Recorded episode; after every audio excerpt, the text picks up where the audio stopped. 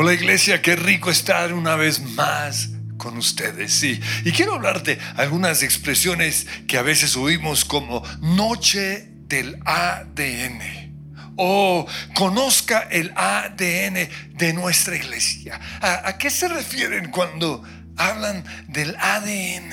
¿Qué significa precisamente eso? Pues la expresión ADN, ya sea de una iglesia, de una empresa o de una organización es una metáfora que se usa para identificar su identidad o lo que ellos creen, su filosofía, es decir, cómo practican lo que creen, su visión, su estrategia y su misión. Pues el ADN es una molécula que está en casi todos los seres humanos y nos dice cómo somos. Nos dice cómo debemos funcionar. ¿Cuáles son nuestros rasgos físicos? Si voy a ser alto o bajito, si voy a ser narizón, eh, gordo o flaco, todo eso está en nuestro ADN. Nos dice cómo nos vamos a comportar. Muchos estudios de hoy dicen que la agresividad está o es posible que esté en la genética. También nos dice cuáles son nuestras habilidades, nuestros dones. Y algunos estudios del ADN también dicen que el ADN determina nuestra personalidad.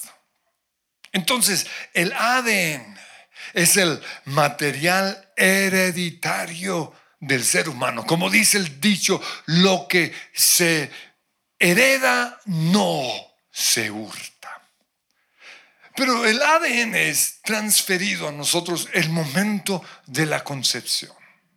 Y si es así, el ADN de una iglesia debería ser las creencias, los principios, la visión y la misión que Jesús instituyó para la iglesia. Y para eso quiero que leamos Hechos capítulo 2, versículo 41. Este es el día en el cual el, el Espíritu Santo vino sobre la iglesia en su inicio y todos estaban orando en lenguas, profetizaban y, parecían unos borrachos. Por eso Pedro se levantó y predicó. Y en ese día muchos recibieron a Jesús. Dice allí en Hechos 2.41, los que creyeron lo que Pedro dijo fueron bautizados y sumados a la iglesia en ese mismo día como tres mil en total. Y luego dice, y todos los creyentes se dedicaban a las enseñanzas de los apóstoles. En otra traducción dice, se dedicaban a la doctrina de los apóstoles. ¿No? El famoso credo de los apóstoles. Pero también a la comunión fraternal, a pasar tiempo con personas de la iglesia. Tiene que ver con el, el tiempo social que debemos tener entre los cristianos. Luego dice, y a la oración. La oración no es invento de su presencia, es un fundamento de la iglesia cristiana. Pero luego dice que los apóstoles realizaban muchas señales milagrosas y maravillas. Vemos que aquí estaba presente el poder del Espíritu Santo y todos los creyentes, dice el versículo 44, se reunían en un mismo lugar. Y en el 46 dice que se reunían también en las casas. Se reunían en la iglesia, en el templo, pero también en las casas. Y luego dice, y vendían sus propiedades y posesiones y compartían el dinero con aquellos en necesidad. Vemos aquí la obra social. Y el versículo 46 dice, adoraban juntos en el templo cada día. Y todo el tiempo, dice el 47, estaban alabando al Señor. Otra, otro fundamento de la iglesia cristiana en su inicio era la alabanza y la adoración. Y finaliza diciendo, y cada día el Señor agregaba a esta comunidad cristiana los que iban siendo salvos. Vemos que era una iglesia en continuo crecimiento. Pero además de estos fundamentos que Jesús estableció, el ADN de una iglesia también incluye la manera en particular en que cada iglesia construye sobre esos fundamentos. Entonces, el ADN de una iglesia es en primer lugar su identidad. Somos el lugar de su presencia, ¿recuerdan? Somos una iglesia de excelencia y toda la cultura de nuestra iglesia. Esa, ese es nuestro ADN. Pero además de esto, en segundo lugar, el ADN son nuestras creencias, la doctrina o la teología. Una vez más, Hechos 2.42 dice que los creyentes se mantenían firmes en la doctrina de los apóstoles. Pero también esto tiene que ver con nuestra posición con respecto a, ciertos temas, como por ejemplo el pecado. ¿Cuál es la posición de esa iglesia con respecto al pecado, con respecto al mundo, con respecto al alcohol, con respecto al divorcio, con respecto al aborto? Todo esto son nuestras creencias. Pero en tercer lugar está nuestra filosofía. ¿Cómo practican en esa iglesia lo que ellos creen? Su forma de hacer iglesia. Porque hay iglesias contemporáneas en su música y en, todo lo que hacen, pero hay otras que son o su estilo de adoración es ceremonial. También su estilo puede ser formal, todos bien vestidos, o informal. Celular puede ser una iglesia que se reúne en un gran auditorio, pero también en las casas, o puede ser lo que se conoce como una iglesia tradicional, su forma de hacer iglesia, su estilo de predicación. Porque hay unas iglesias en donde el enfoque principal es la predicación expositiva, versículo tras versículo pero hay otras en donde el enfoque es más temático. Pero también la filosofía puede, hay iglesias que solo se enfocan en, en un propósito para su iglesia, ¿no? Esta es una iglesia de la palabra. Aquí nos gusta estudiar la palabra. Otras iglesias son, eh, eh, se enfocan más en la alabanza y pasan horas y horas alabando al Señor. Hay otras iglesias que su único enfoque es ganar a los perdidos por medio de milagros, sanidades. Pero luego encontramos otras iglesias que tratan de cumplir los cinco propósitos que Dios tiene para su iglesia. Entonces, la adoración es una parte importante, pero es una sola parte. Además de eso, está el evangelismo. Quieren siempre estar atrayendo a personas a Cristo. Luego está lo importante de pertenecer a la iglesia, de, de, socializar con personas de la iglesia. También está el hacer discípulos y equipar a la gente para servir. Todo esto tiene que ver con su filosofía. Pero en cuarto lugar encontramos la visión. Y eso es lo que la iglesia quiere. Aquí decimos, vemos una iglesia que quiere hacer sonreír a Dios. Y cuando hablamos de eso, nos referimos a que queremos complacer al Señor. Queremos que Él sienta agrado al vernos. Y por eso para nosotros la santidad y la alabanza es tan importante.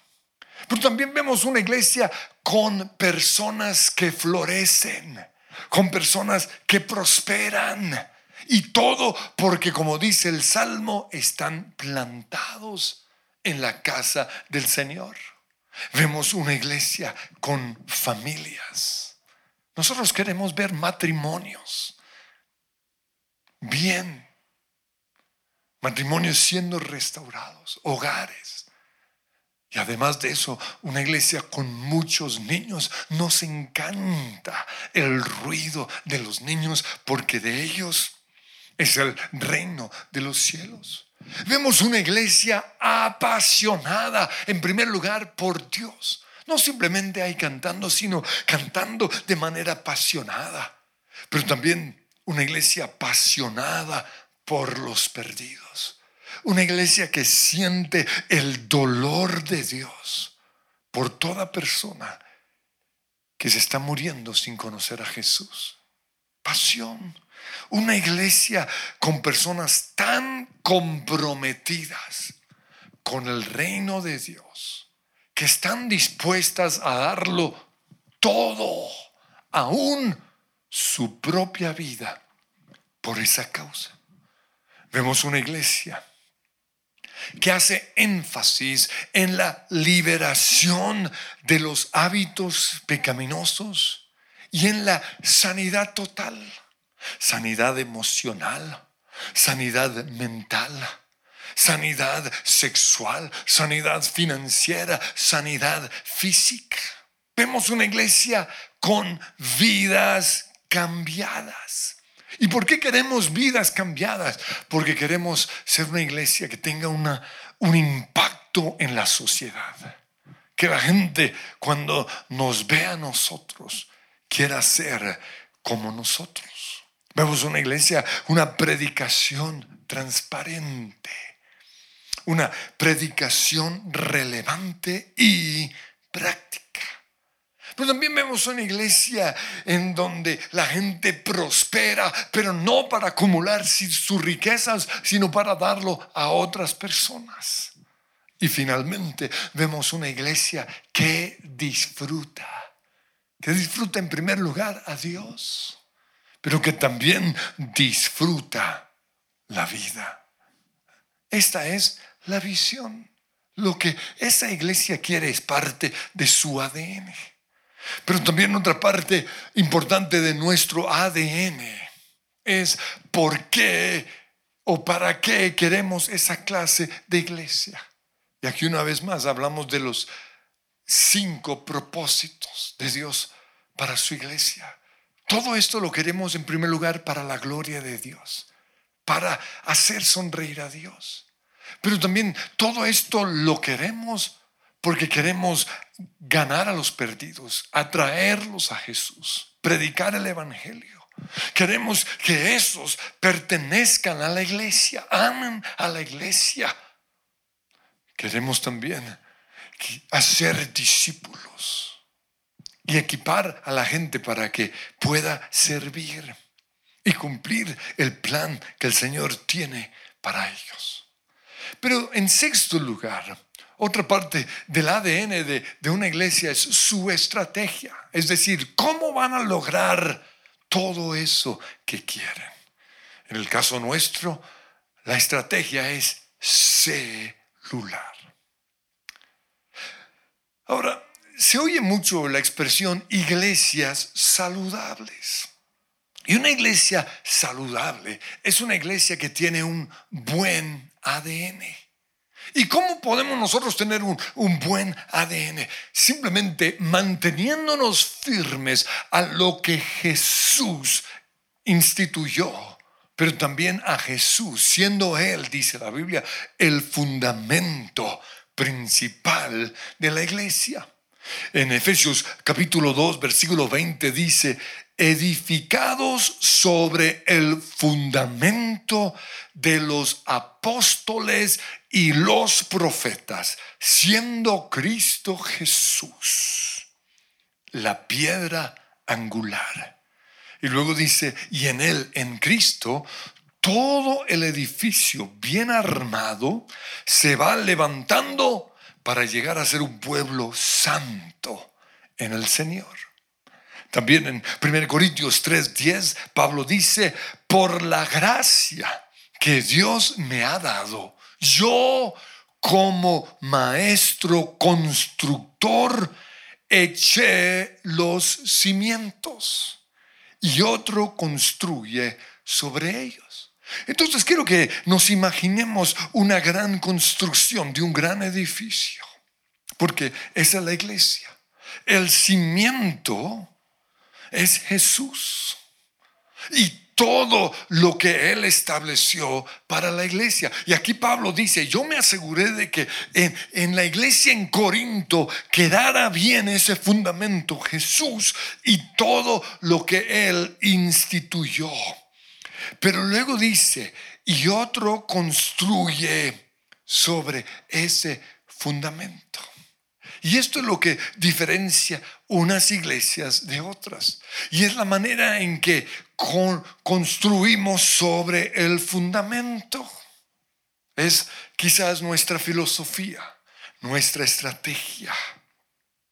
Por eso hoy hay iglesias que son innovadoras y hay otras que no lo son. Hay iglesias que se han adaptado a la nueva generación, otras no lo ven necesario. Hay iglesias que siempre están avanzando y hay otras que están estancadas. Hay iglesias que tienen una mentalidad de excelencia. Hay otras que simplemente se adaptan a, lo promedio. Y aquí Pablo sigue diciendo, pero cada uno, y nos habla a nosotros como iglesia, tenga cuidado de cómo construye, porque nadie puede poner un fundamento diferente del que ya está puesto, que es Jesucristo. Lo importante es que construyamos sobre Jesús y que todo lo que hagamos encima de Jesús sea totalmente bíblico. Porque si lo que nosotros estamos construyendo le agrada a Dios, es como si fuera oro, plata o piedras preciosas, es decir, materiales no perecederos.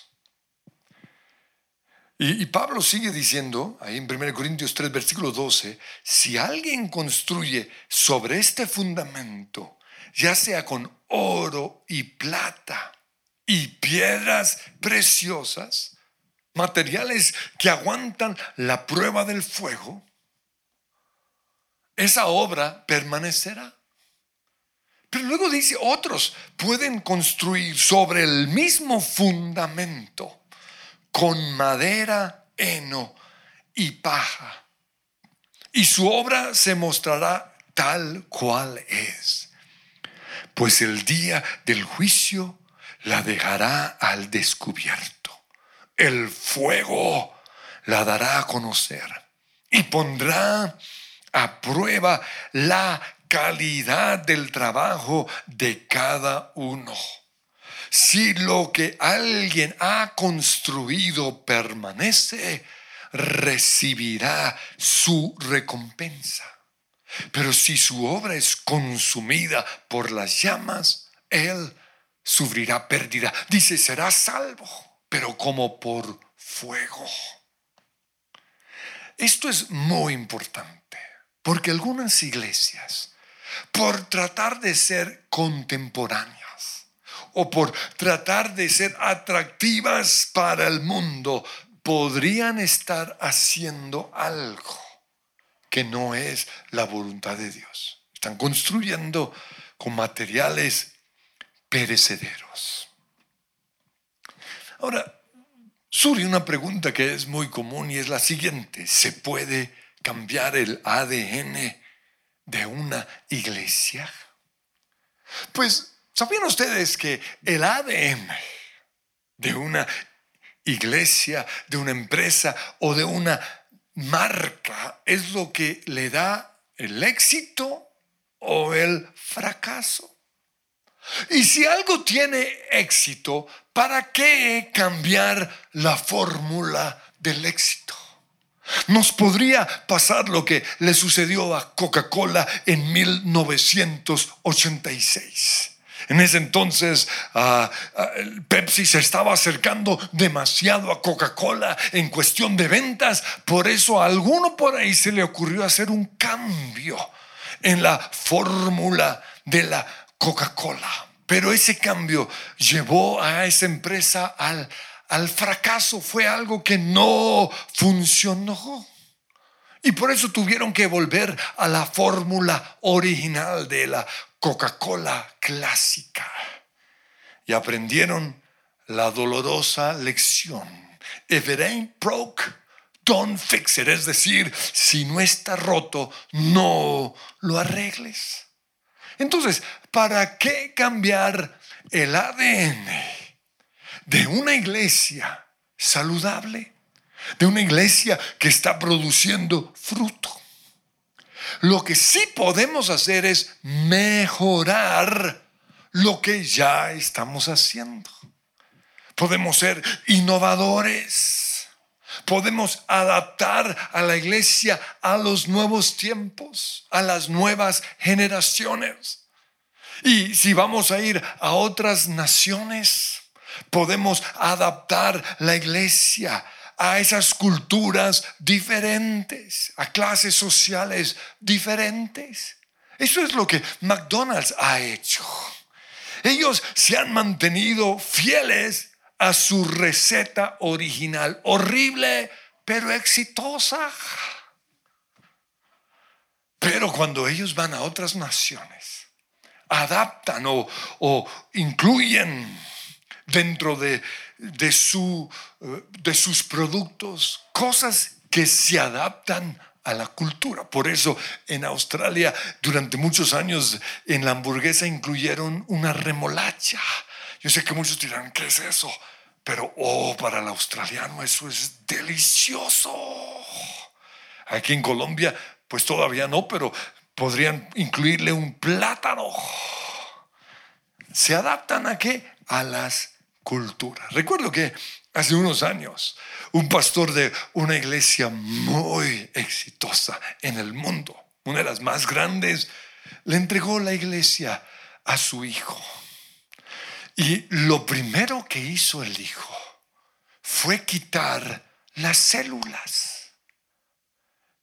Desconoció que el gran éxito que Dios les había dado a esa iglesia estaba en la estrategia celular.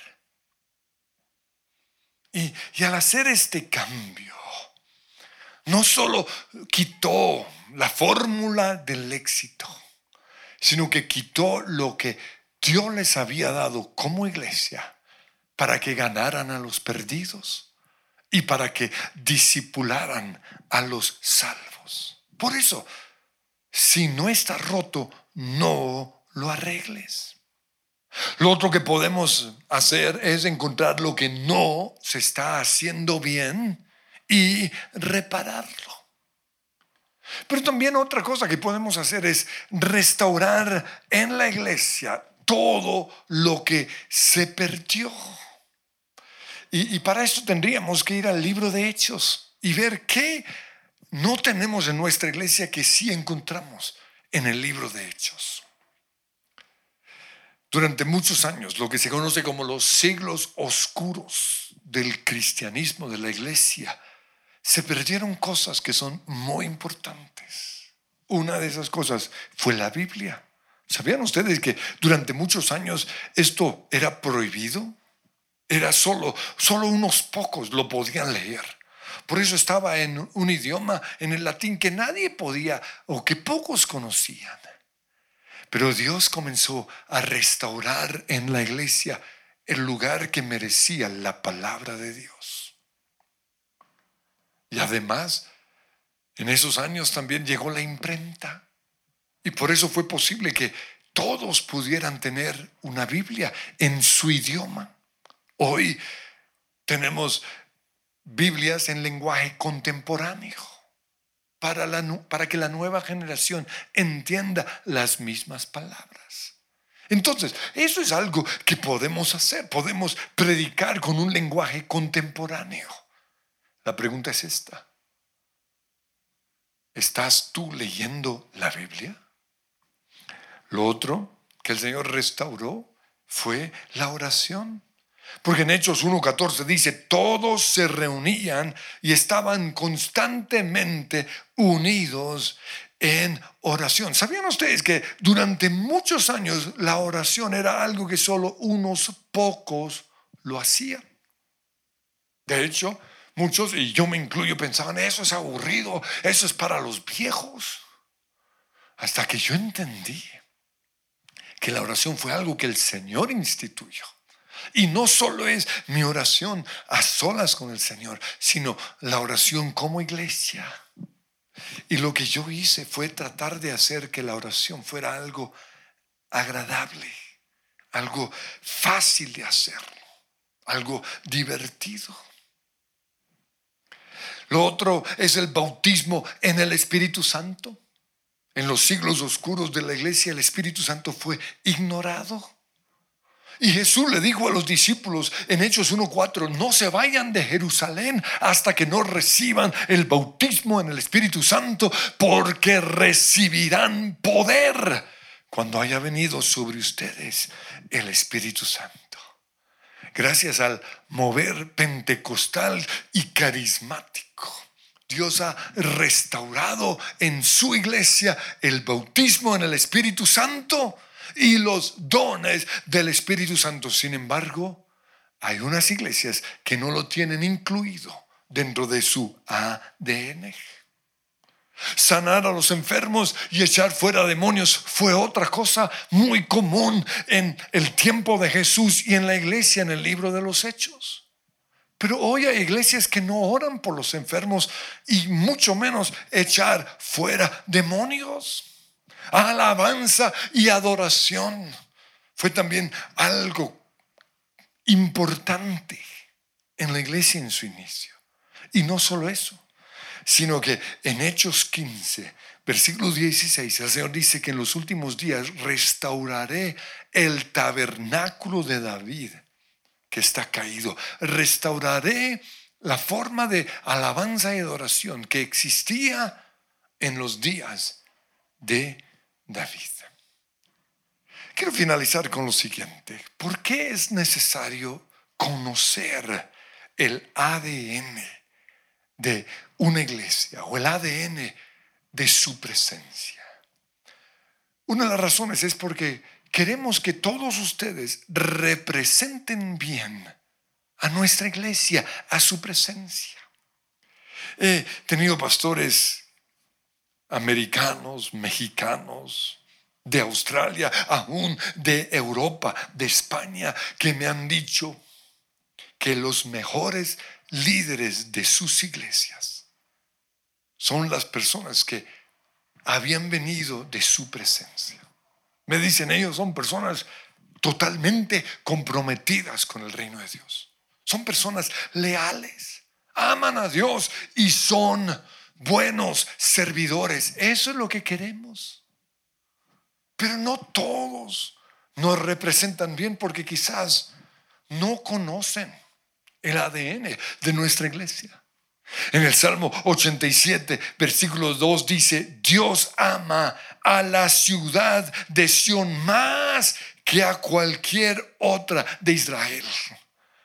Dios ama más la ciudad de Sión que los otros pueblos. Eso es lo que yo quiero que Dios diga o piense de nuestra iglesia o de la gente que viene de su presencia. Qué cosas gloriosas se dicen de ti. De Sión se dirá, este y aquel nacieron en ella. Eso es lo que quiero que digan de la gente que Dios va a llevar a otras naciones del mundo. Ese viene de su presencia. Pero para eso necesitamos conocer nuestro ADN. Pues también necesitamos conocerlo porque es la fórmula del éxito, es lo que nos ha hecho la iglesia que somos. Pero otra razón es porque vamos a iniciar nuevas iglesias. En otros pueblos, en otras ciudades y en otras naciones del mundo. Vamos a tener grupos de conexión en otros lugares del mundo. Y por eso necesitamos que nuestro ADN esté en esos lugares. Pero otra razón por la cual necesitamos conocer nuestro ADN es porque algunas personas van a tener que estudiar o quizás vivir en otras naciones del mundo. Y necesitamos que nuestro ADN esté tan impregnado en ellos. Porque en algunas iglesias no creen lo que nosotros creemos. No son tan apasionados, no son tan santos. Hay lugares en donde muchas cosas que hacen no son bíblicas. Y nosotros queremos que, o no queremos que eso los afecte. Que sigan siendo el lugar de su presencia en donde quiera que estén. ¿Por qué? Porque hemos tenido experiencias tristes de personas que después de viajar a ciertos lugares del mundo, cuando regresaron, no eran las mismas. Algo pasó, fueron contaminados, perdieron nuestro ADN, no eran, como dice el Salmo 87, ciudadanos de Sion. Pero otra razón por la cual es necesario conocer nuestro ADN es porque muchos son atraídos a nuestra iglesia precisamente por nuestro ADN. A mí lo que me gustó de su presencia fue su excelencia o fue su santidad. Pero ¿sabían ustedes que a veces lo mismo que atrae una persona a una iglesia después es la razón por la cual se quieren ir? Ahora no tiene sentido. Pero lo que pasa es esto.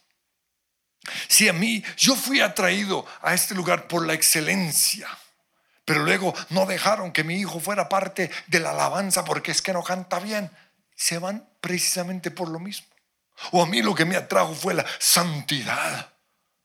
Pero luego, cuando quizás se querían divorciar o algo así, lo que los atrajo después fue lo que los espantó. Pero si ellos hubieran conocido bien nuestro ADN, hubieran entendido por qué creemos lo que creemos y por qué hacemos lo que hacemos. La otra razón por la cual es importante conocer el ADN de nuestra iglesia es porque yo no siempre voy a estar en esta iglesia. O más bien, vendrá el momento en el cual me iré al cielo. Y yo no quiero que lo que Jesús instituyó para su iglesia y lo que hemos hecho bien en ese momento se olvide. Yo quiero que lo que estamos haciendo siga de generación en generación. Por eso Pablo en Filipenses 4:9 dijo, no dejen de poner en práctica todo lo que aprendieron y recibieron de mí, todo lo que oyeron de mis labios y vieron que hice. Y entonces el Dios de paz estará con ustedes. Yo quiero que allí donde estén cierren sus ojos. Y Señor, yo te doy gracias porque somos el lugar de su presencia. Somos la iglesia que tú has construido. Y hemos tratado de vivir lo más cercano a tu palabra. Pero yo te pido que en este momento, todos los que son parte de su presencia puedan amar lo que somos. Aun cuando en algunas ocasiones eso mismo que aman los puede perjudicar. Y yo te pido que aquellos que han perdido el color, la esencia, la fragancia de lo que es el lugar de su presencia, hoy tomen la decisión de recuperarlo. Y que tengamos presente que, que Dios ama a los ciudadanos de Sion más que a los de cualquier otro lugar. Y que nosotros anhelemos ser precisamente esa clase de ciudadanos. Que dejemos que tu luz brille en cada uno de nosotros.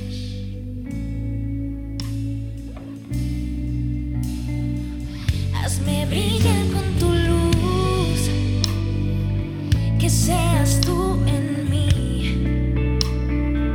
Llena mi vida, Jesús. Quiero ser como tú. Y quiero hablarle hoy a los que nos oyen por primera vez. Si la luz de Jesús aún no brilla en tu vida, este es el momento de entregar tu corazón a Jesús. Quiero guiarte en esta oración. Di simplemente conmigo, Padre Dios, hoy recibo por la fe el regalo de la salvación. Y quiero que tu luz brille en mí. Declaro que tú eres mi Señor y mi Salvador. Amén. Y si hiciste esta oración, queremos invitarte a que te conectes, que nos llames a este número o hagas lo que uno hace con el celular para recibir la, la información que está aquí, porque queremos responder tus preguntas, queremos orar por ti, queremos conectarte para que seas parte de su presencia. Y una vez más declaramos, Señor, hazme brillar con tu luz. Hazme brillar con tu luz,